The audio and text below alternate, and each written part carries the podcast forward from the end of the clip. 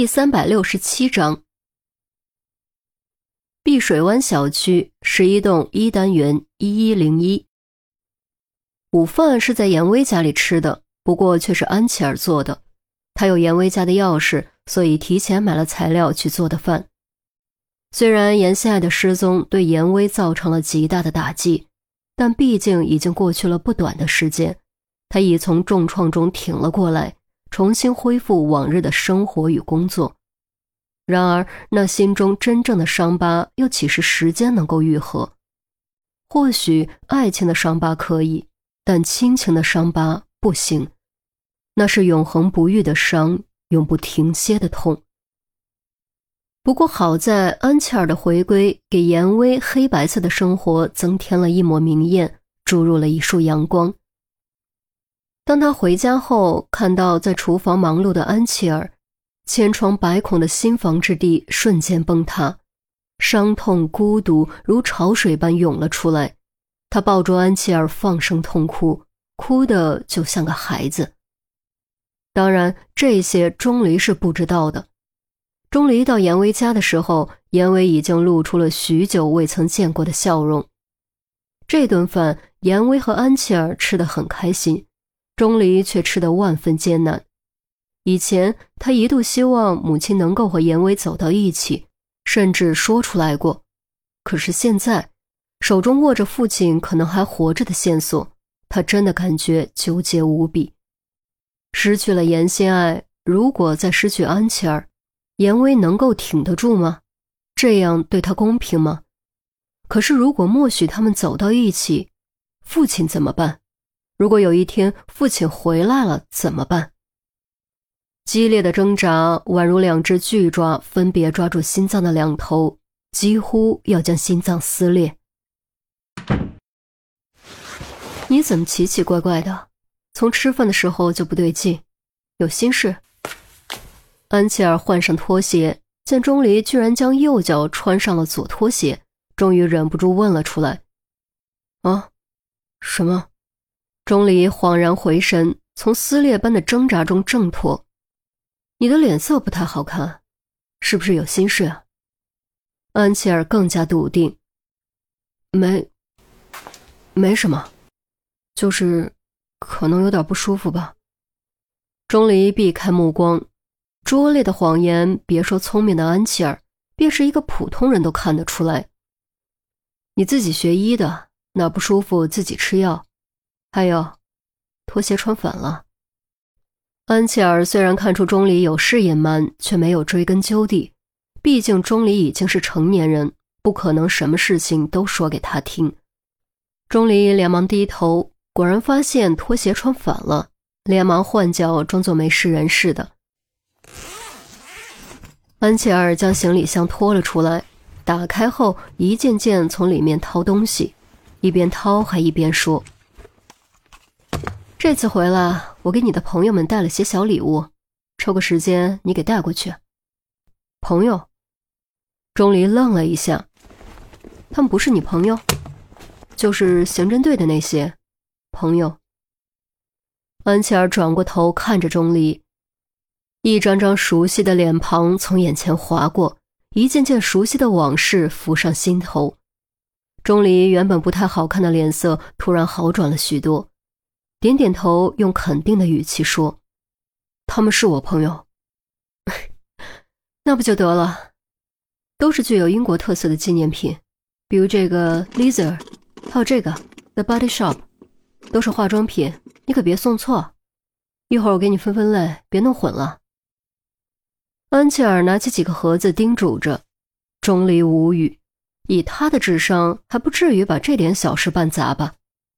好吧。他承认，他的确有可能办砸，尤其是送出手的环节，对他来说简直难如登天。看来只能让于西来帮我了。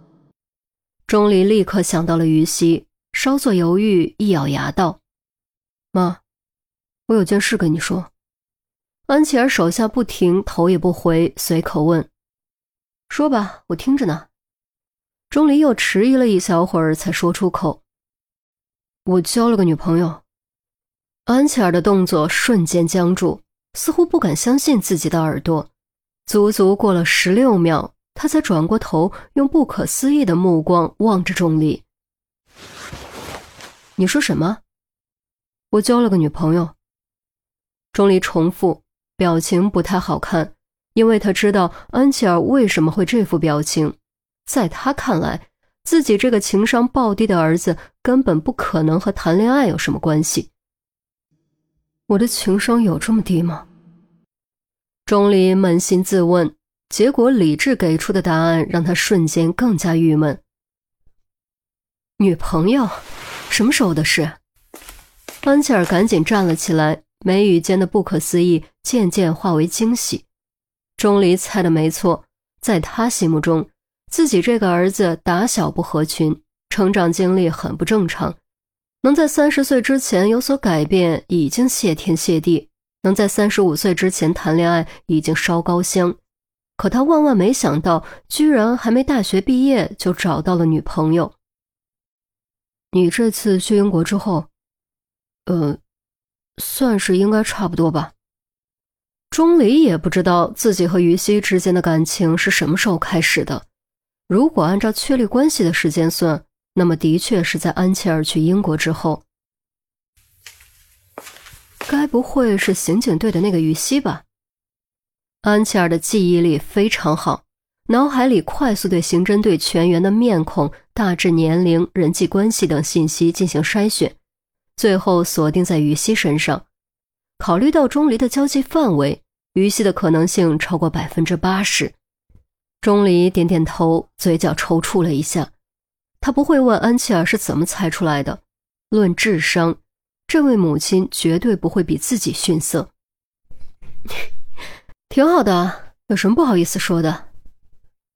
安琪儿语气中满是笑意。你不反对？钟离微微有些错愕。是你找女朋友，又不是我找女朋友，你喜欢就好，我有什么可反对的？再说这丫头率真开朗，人也漂亮，是个很棒的女孩，你能找到她是你的福气。也是咱们家的福气，我为什么要反对？安琪儿反问着，这回反倒把钟离给说愣了。